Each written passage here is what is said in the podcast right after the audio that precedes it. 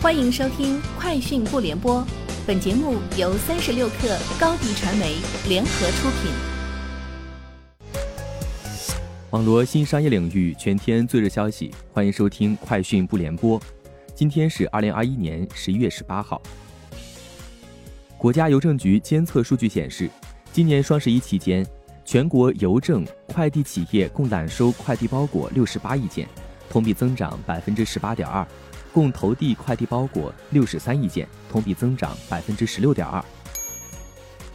天风国际分析师郭明基最新研报指出，iPhone 十四与苹果头戴显示器均支持 WiFi 六 E，有望带动更多竞争对手的产品采用 WiFi 六 E。此前，郭明基就曾预测，WiFi 六、六 E、七为元宇宙装置无线化关键。WiFi 六供应链为十年内数十亿部头戴显示装置潜在市场的主要赢家。郭明基预测，Meta Platforms，苹果与索尼为二零二二年元宇宙装置市场影响力最大的品牌。杜小满金融联合中国中小企业协会启动小微加油站，为小微企业主提供总额为二十亿元低息信用贷款，年化综合利率百分之三点六五起。杜小满表示。通过人工智能等技术创新和应用，持续降低小微融资成本。疫情以来，平均利率下降百分之十四，人均放款额增加百分之六十五。此前，杜小满宣布布局供应链金融科技平台，推动科技应用到核心企业与上下游小微企业融资场景。据报道，谷歌母公司 Alphabet 旗下无人驾驶公司 Waymo 周三宣布。将与 UPS 快递扩大合作关系，在今年的假日季，利用无人驾驶卡车帮助这家快递公司在其德克萨斯州的两个物流中心之间运送包裹。据报道，苹果已经削减了 iPad 的产量，旨在为 iPhone 十三分配更多组件。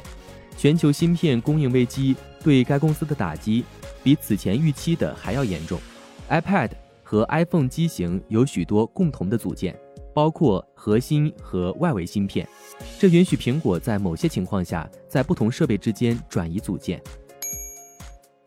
印度最大电子钱包 PTM 今天在孟买证券交易所上市，发行价每股两千一百五十卢比，开盘即震荡，一路跌到一千七百五十卢比。之前 PTM 的募集目标为一千八百三十亿卢比。IPO 已获全额认购，这个记录为印度史上的最大 IPO。虽然 Paytm 完成 IPO，但外界对其高估值、盈利前景以及未来能否在强敌环伺的竞争中杀出血路，仍有不少质疑。